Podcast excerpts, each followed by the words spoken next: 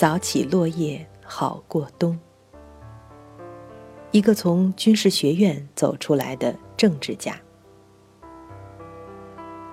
二零零四年的感恩节，我们去了一次北方，在回家的路上，我们又特地绕道去了一次弗吉尼亚州的莱克辛顿。莱克辛顿这个地名真是很容易误导，因为全美国到处都有。最出名的是麻省波士顿市附近的那个小城莱克辛顿，因为它是美国人抗英独立的起点。照一个中国朋友的说法，那就是“红色中国”的延安了。可是，你能想象，在中国因为延安出名，就每个省都随随便便的纷纷把自己的小城叫做延安吗？肯定不成。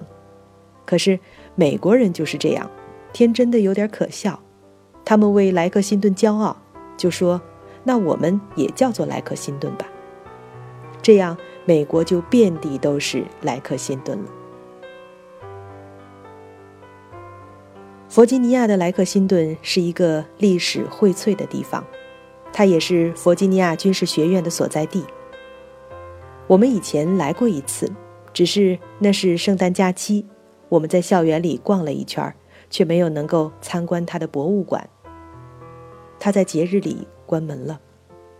这次来就是想补一补这个缺憾的。弗吉尼亚军事学院是一八三九年创立的，是美国最早的州立军事学院。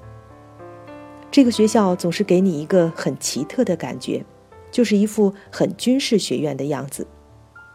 这么说也许有些可笑，可是很奇怪，就是这种感觉。那种感觉并不是来自他的戒备森严，他并没有军人和岗哨把门，连个门卫都没有。我们熟门熟路了，开着车直直的就进入了校园。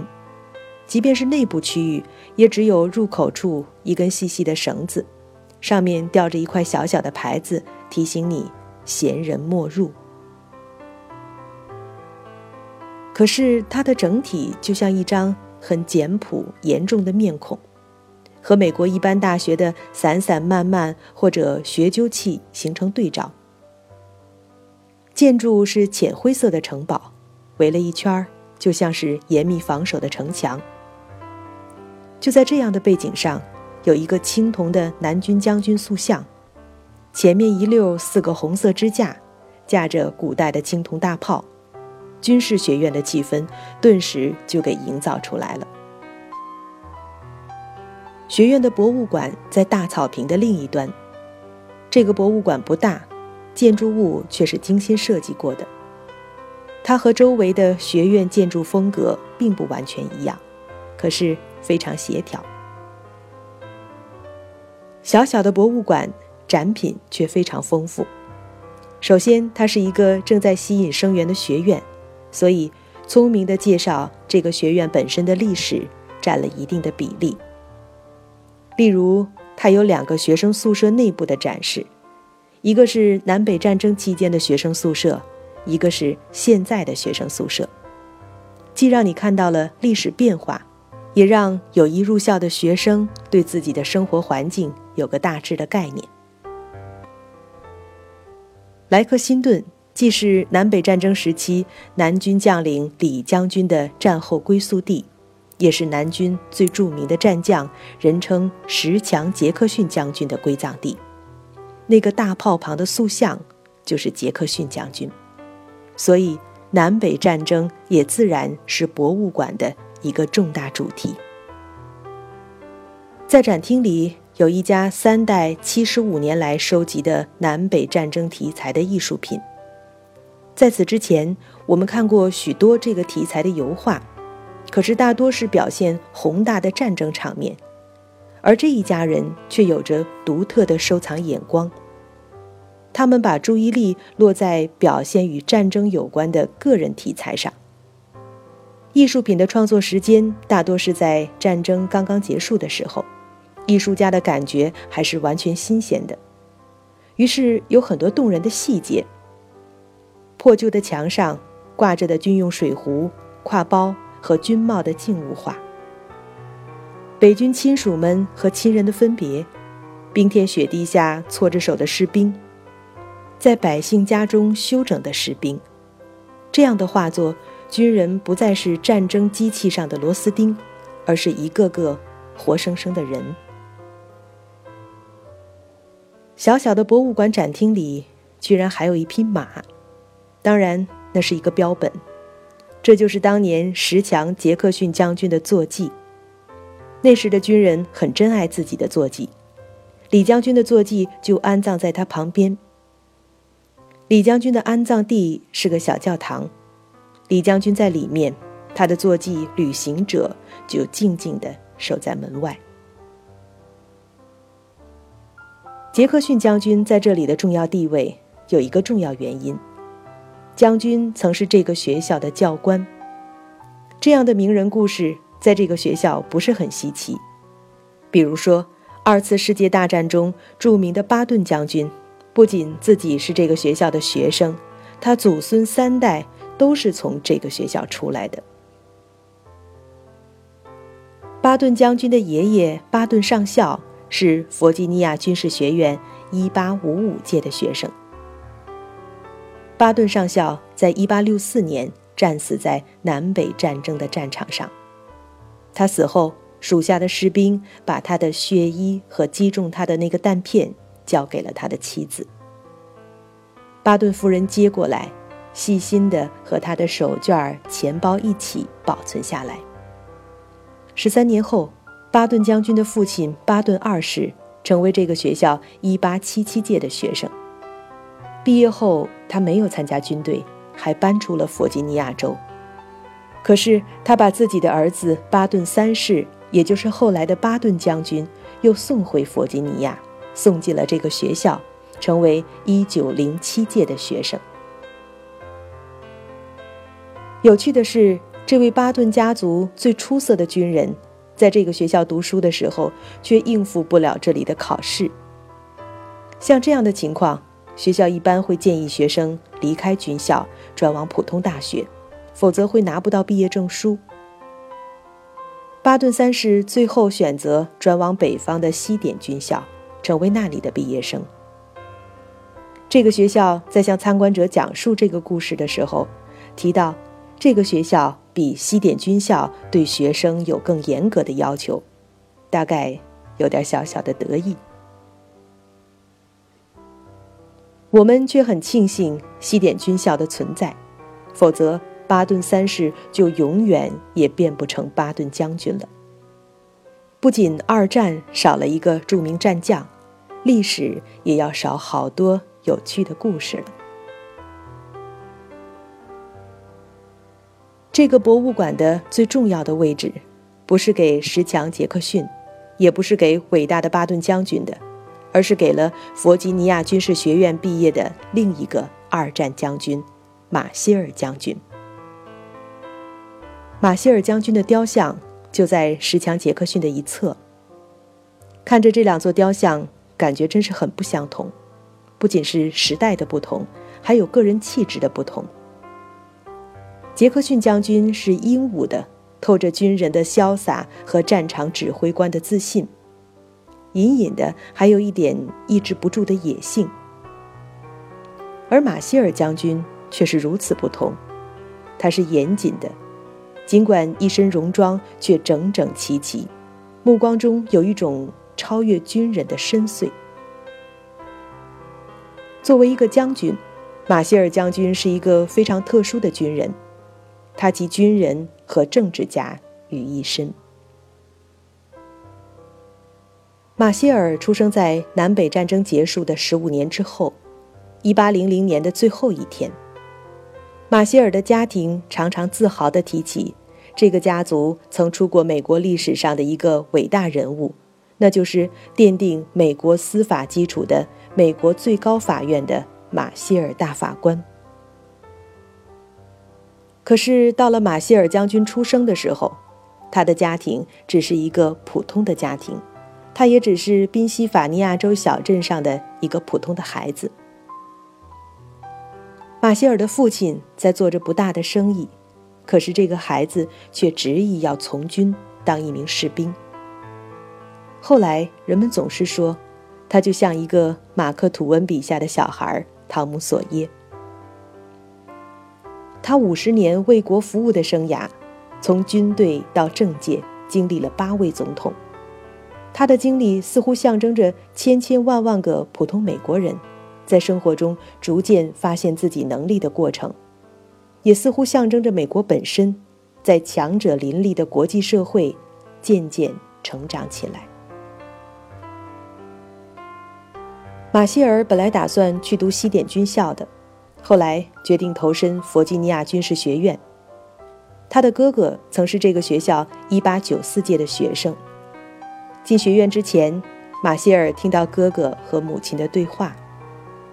哥哥对母亲说：“他不相信弟弟能够读下来。”这让好强的马歇尔很是憋气。他发誓要让哥哥看看他今后的好成绩。在二十世纪的第一个年头，一九零一年，作为最出色的学生，马歇尔从这一圈灰色城堡中走出来。他在弗吉尼亚军事学院毕业了。毕业的时候。他是士官生们的指挥官。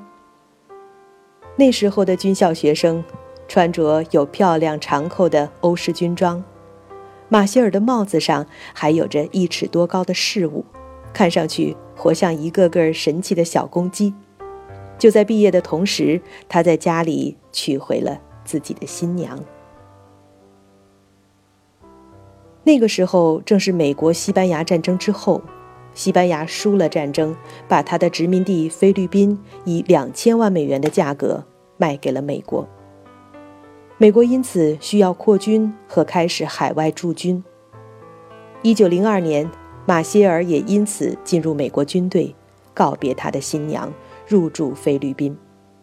直到四十九年零七个月以后退役时，马歇尔是美国国防部长，五星上将。这是后话了。一年之后，在一九零三年，马歇尔回到了美国。一九零七年和一九零八年，马歇尔又以优异的成绩分别毕业于步骑兵学校和军官学校。在第一次世界大战期间，他在法国战场成为潘兴将军手下的参谋长。一九三九年九月一日，正是希特勒进攻波兰的时候。马歇尔将军上任，成为美国陆军参谋长。人们总是想当然地认为，美国一直是个军事大国。事实恰恰相反，美国长期不愿意卷入欧洲的矛盾和战争，常备军非常有限。在马歇尔将军上任的时候，手下只有十七万四千名装备很差的士兵。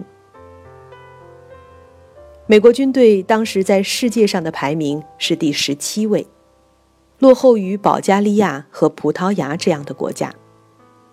面对一个危险的世界局势，马歇尔将军迅速提升美国军队。在二次大战中，美军拥有了八百万能够适应全球战场的战斗力量。没有这支部队，盟国打败纳粹德国的军队和日本军队都是不可能的。而严格的说，马歇尔将军和巴顿将军不同，他并不是一名第一线指挥战役的战将。按照美国人的说法，他的位置是桌子上的拿破仑。在二次大战中，他在法国曾经策划和指挥过一次几乎是不可能的调度，将六十万美国军人和九十万吨的军用物资长途转移。作业全部是夜间秘密的进行，居然没有让德国人发现。在二次大战即将胜利的时候，盟军要开始进攻法国和重新从德国人手里夺回欧洲，大家都觉得应该让马歇尔将军领军去欧洲。有一次，罗斯福总统甚至对艾森豪威尔将军说。今天提起南北战争，大家都记得那些战场上的将军和指挥官，可谁会记得参谋长是谁呢？我真不愿意五十年后，马歇尔将军被人们忘得一干二净。整个战争都是靠着他在那里调度，他的功劳一点不比战场上的将军小。所以，我实在想把他派到欧洲去当一次司令官。可是，最后。罗斯福总统发现自己根本找不到一个人能够真正替代马歇尔将军现在的位置，所以他还是对马歇尔将军说：“我觉得要是把你给派出国，我晚上就休想放心睡觉了。”马歇尔将军二话不说就留下来，他还是天天趴在他在作战部的那张桌子上，像一只蜥蜴。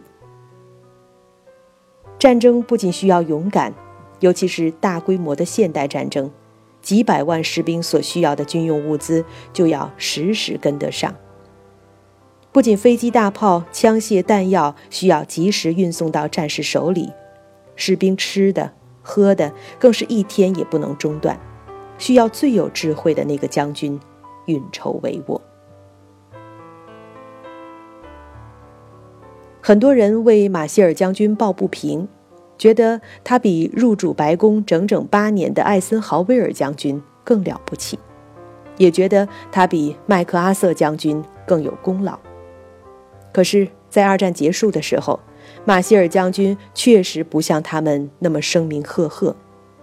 战后，马歇尔将军也没有像其他人那样写出他的回忆。他说：“假如他写的话。”他就会写出百分之百的事实，可是这样一定会伤害他的一些同事的感情，所以还是不写吧。二战结束后两年的一九四七年六月，独具慧眼的哈佛大学理解到马歇尔将军是一个如此优秀却又不同于其他同行的将军，决定授予马歇尔将军。荣誉法学博士学位。当着出席授学位仪式的八千名来宾，哈佛校长柯南特说：“马歇尔将军不仅是一个战士，也是一个政治家。他的能力和品格，在美国历史上只有一个人可以与之相比。”他没有说出那个人是谁，可是所有在场的人都知道。柯南特校长指的是美国的创立者，乔治·华盛顿。柯南特是对的，马歇尔不仅是一个将军，还是一个政治家。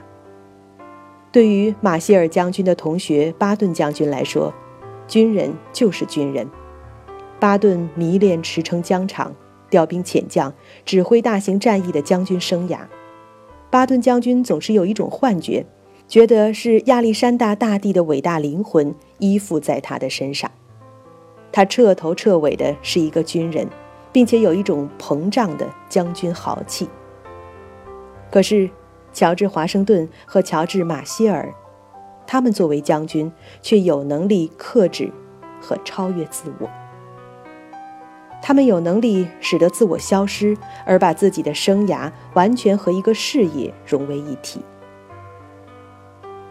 今天回想起这两个历史人物，美国历史学家感叹说，他们的品质似乎难以企及。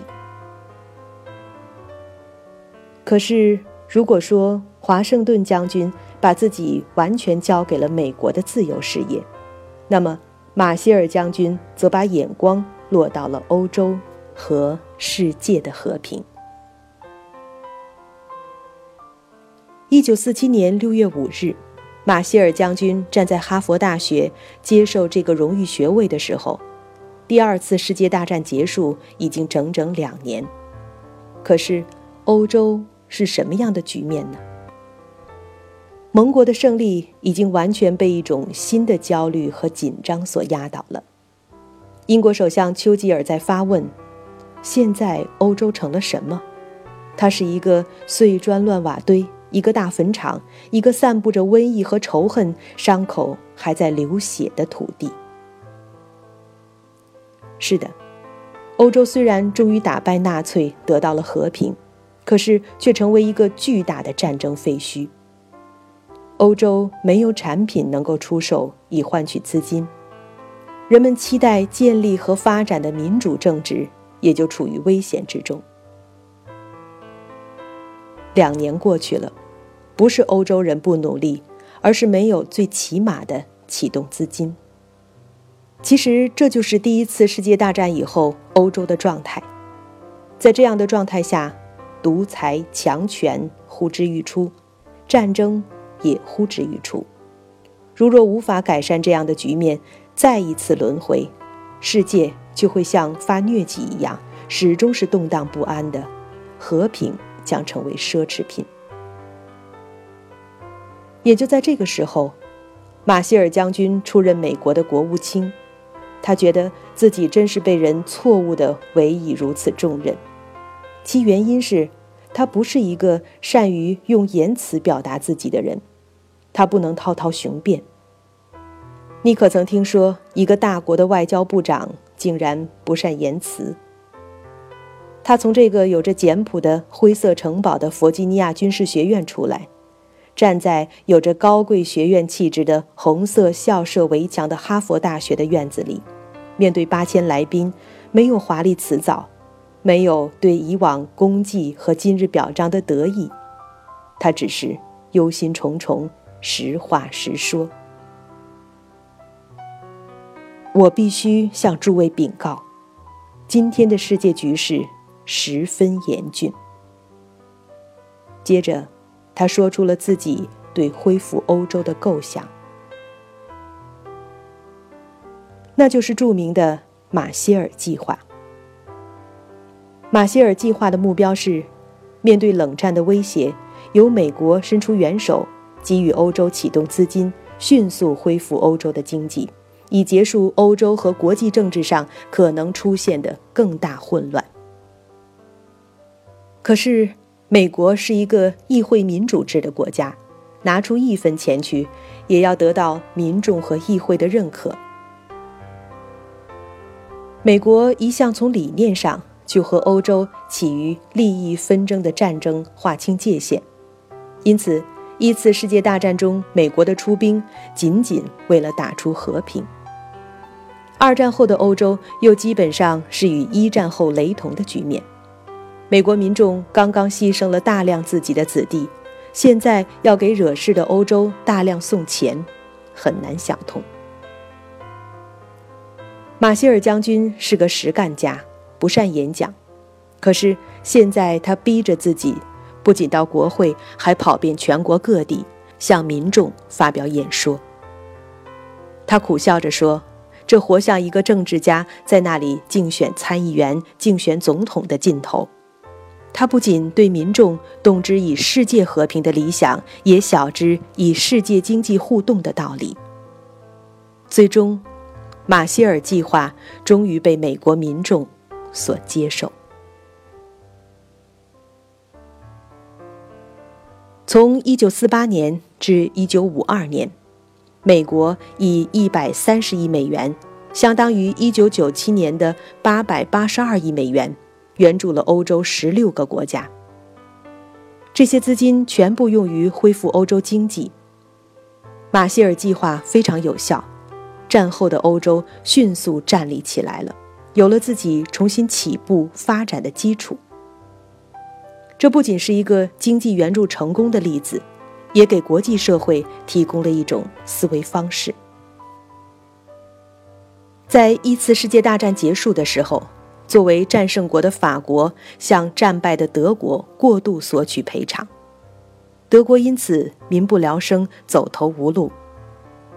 由于民众慌不择路，希特勒的纳粹党伺机而起，最终祸及世界。首先就祸及他的邻居法国。马歇尔将军用他的计划向世界宣扬一个理念：贫穷不仅滋生罪恶。也助长集权政治，最终威胁和平。国际社会有责任消除贫困，扶助民众理念。他还向世界传达这样的信息：一场战争的胜者，可以不是趾高气扬的征服者和压榨者，而是战败国人民的朋友和救援者。因此，马歇尔计划也包括了当时的西德，联邦德国迅速恢复，发展成为一个现代国家。一九五三年，马歇尔将军获得诺贝尔和平奖。我们走出博物馆，秋日的阳光正暖暖的透过枝叶，斑斑蓝蓝的洒下来。一阵微风拂过。金黄色的秋叶稀稀簌簌地落下，覆盖在尚未枯黄的绿色秋草上。草坪就像这里的风格，一丝不苟。我们再次走到马歇尔将军的雕像前，身边时而走过一些年轻的军校士官生。他们将幸运地在这样一个有所悠久历史、优良传统的学校里铸就一个。军人的灵魂，军人的灵魂，不仅是有勇有谋，更是把生命融入使命。